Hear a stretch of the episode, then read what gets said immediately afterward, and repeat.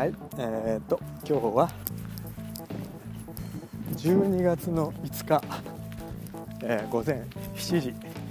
前ですね、えー、6時半からのちょっとキロランです。え、っとね大阪マラソンもうとっくに終わってしまいました、えー、前回の、えー、録音が大阪マラソンの35日前。なのでもう1ヶ月以上、えー、全く、えー、自分に対してのこういう記録を残さずに、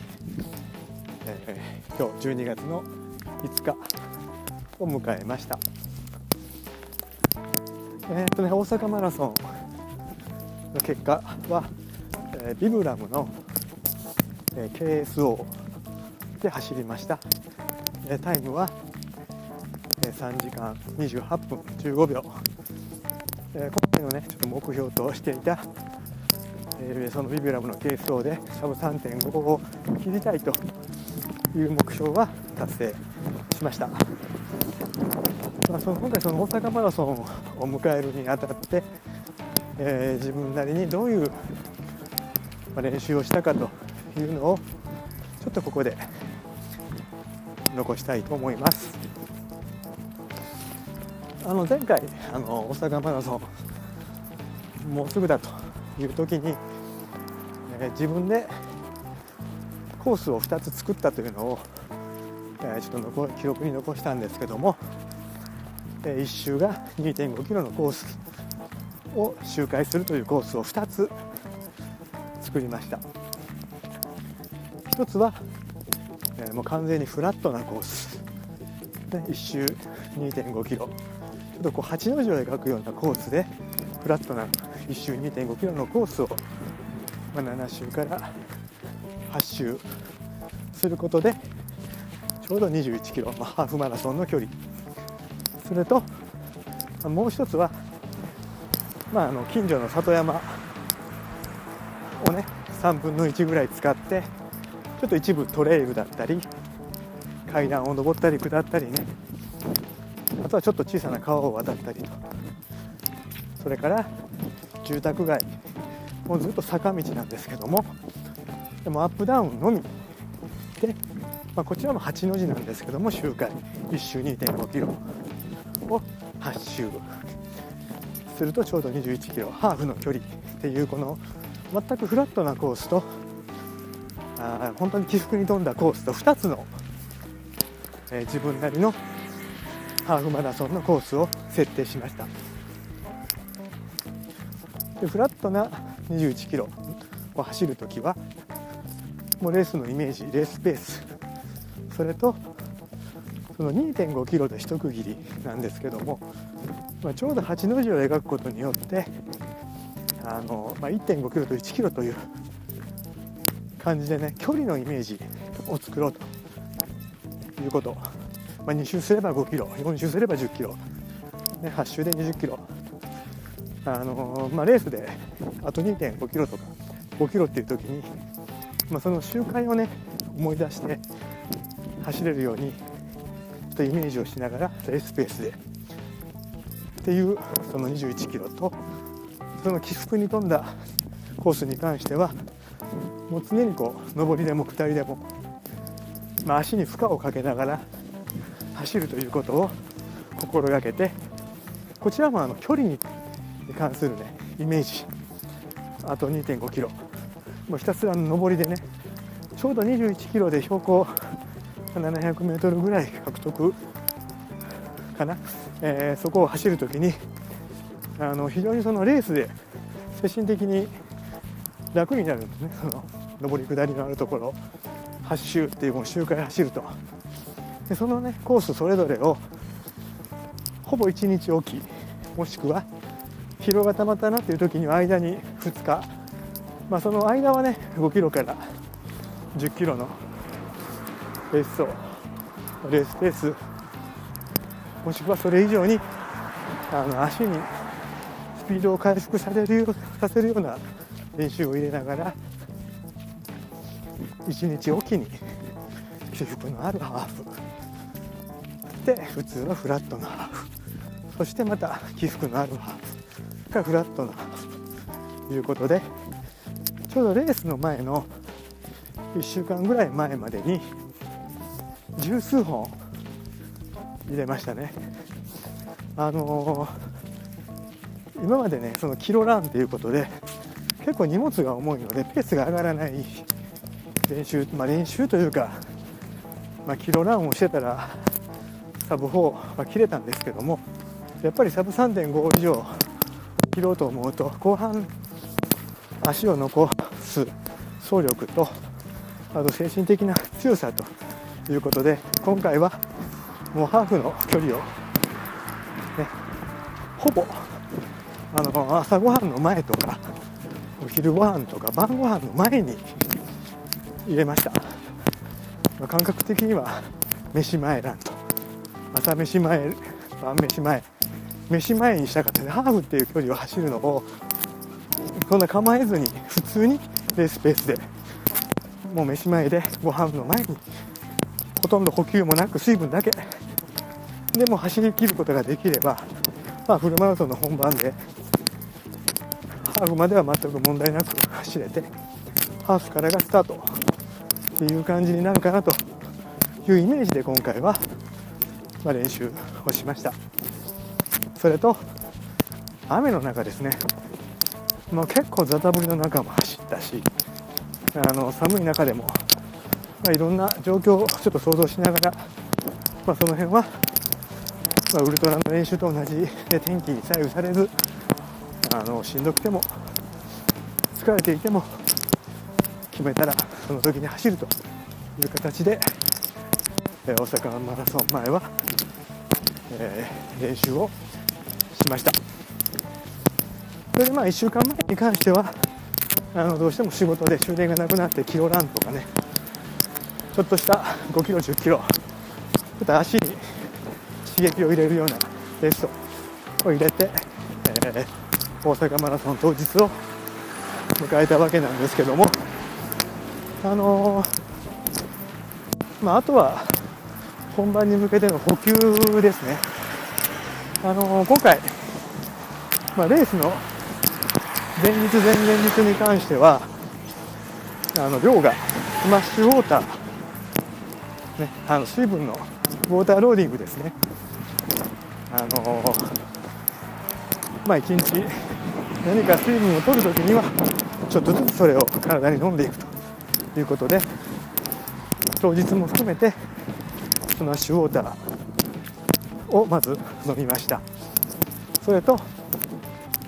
結構今回食欲がもうレースの3日4日前まで落ちてたのであの強制的に、まあ、2日前ぐらいからは、まあ、できればうどんとお餅とかねちょっと炭水化物を若干普段より多めに取ったかなというぐらいです。でレース中の補給に関してはエイドでの食料は一切食べてません。水分のみと。あの42.195キロの、まあ、大阪マラソンなんで、えー、たくさんエイドがあるんですけども、まあ、そこで食べ物を取って食べるということは、まあ、一切なくなかったです。で何を持って走ったかっていうのはあの STC それからマグオン。それぞれ4つずつ。それから、えー、あとはスタート前にあのアクエリアスの小さなペットボトルの中に、まあ、スマッシュウォーターと、えメダリスト、まあ、アミノ酸ですね。それからナトリウム、まあ、塩分、ねえこれを非常に濃い状態で、えー、水もほとんど入れずに粉を入れてもう3分の1半分ぐらいちょっとアクエリアスのようなスポーツドリンクで薄めた感じのやつを2本あのランパンの360度ポケットついてるやつでそこの一部に差し込んでで携帯電話でログを取りながら、えー、大阪マラソンに参加しました。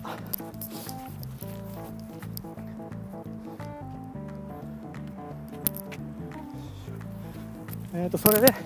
えー、今回のあのもう一つ良かったことが、まあ、あのみんなやっぱり本番ねトイレって結構心配なんですね。途中で1回トイレ行けばもう数分ロスしてしまうで今回それも順調にスタートに立てたので、まあ、トイレに行くことも途中でなかったのでそのロスもなく、えー、B ブロックからのスタート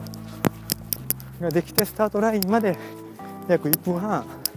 でスタートラインをスタートしたという形です。でまあ、前半はあのー、まあ、たくさん、ね、人がいるんですけどもあのやはりこう A ブロック B ブロック結構ペースでね4分台とか3分台で走る方がほとんどなので、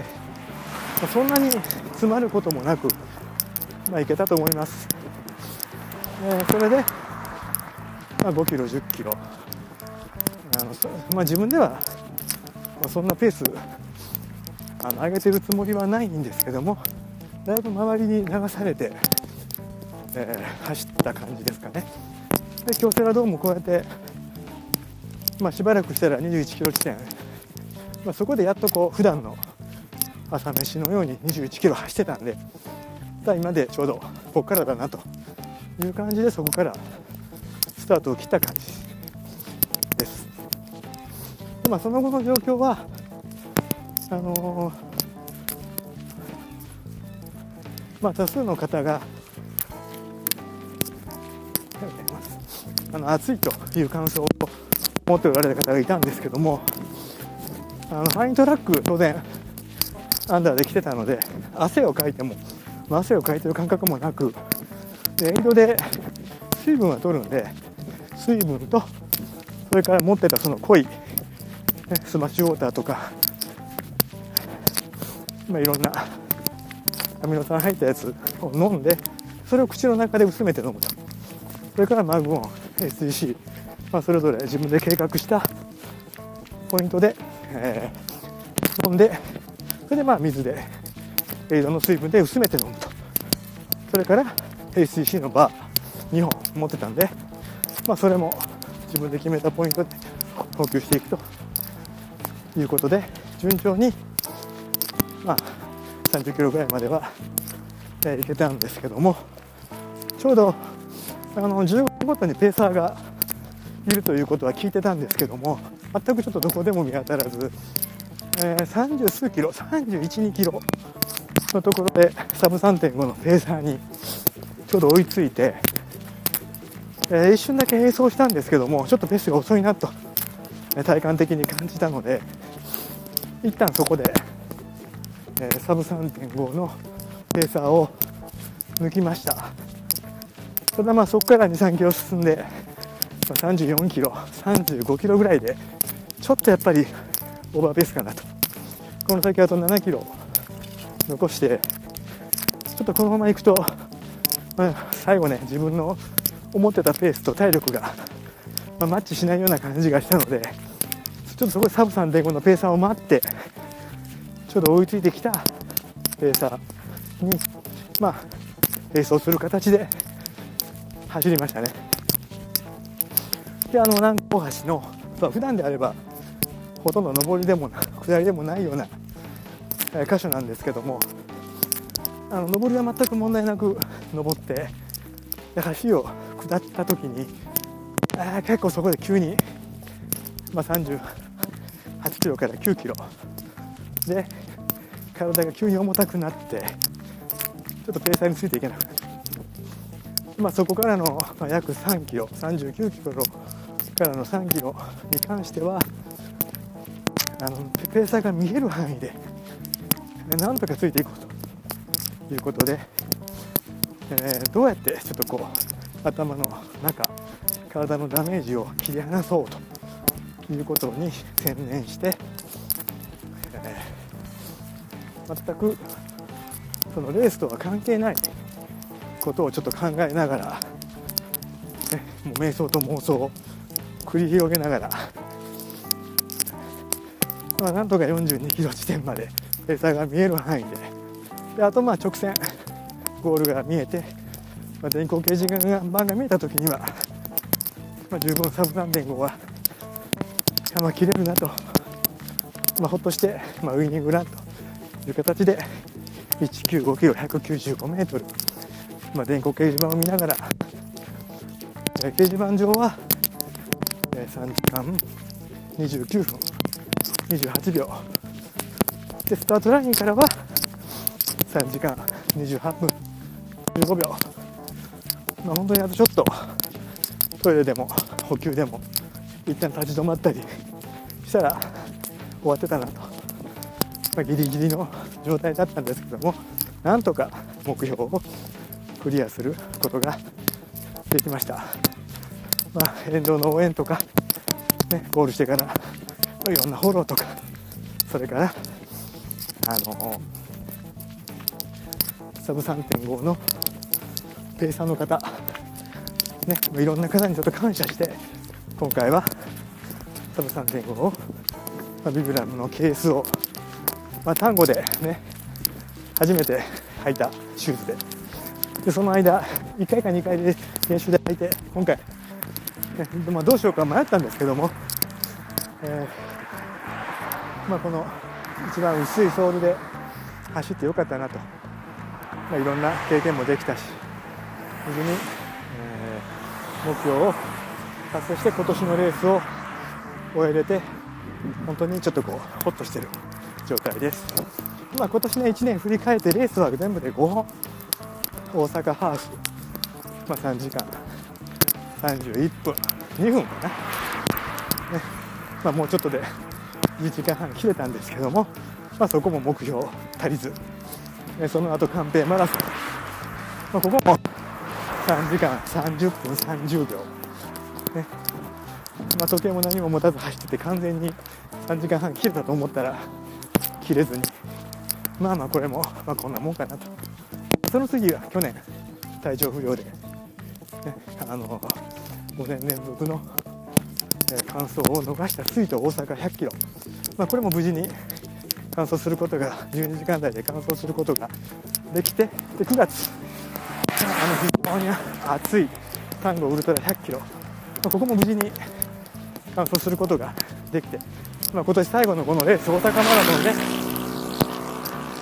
3時間半切れて3時間28分、ね、自分なりに、まあ、よく調整できた1年だったなと思います、まあ、来年のレースは全て今一旦白紙の状態ですね、まあ、里山を今年ちょっと走ったりそれから、まあ、わらあちをねちょっともらったのでいただいたのでこれをちょっと作ってそれで走ったり。で来年も水と大阪の100キロと、まあ、丹後の100キロは走りたいなとは思っているんですけどもあの、まあ、トレイルっていうのにもちょっと興味があるのでまあいろんなね日常の時間のコントロールが結構難しい時期が年末年始続くので、まあ、年明けてから新しい目標とそれから現状の維持をしていきたいと思います、え今日は約45日50日ぶりぐらいの記録を残しましたけど、えまた年末年始しばらくは自主コース走りながらまた来年何か新しい目標を見つけて走り続けていきたいと思っています。今日はこれで。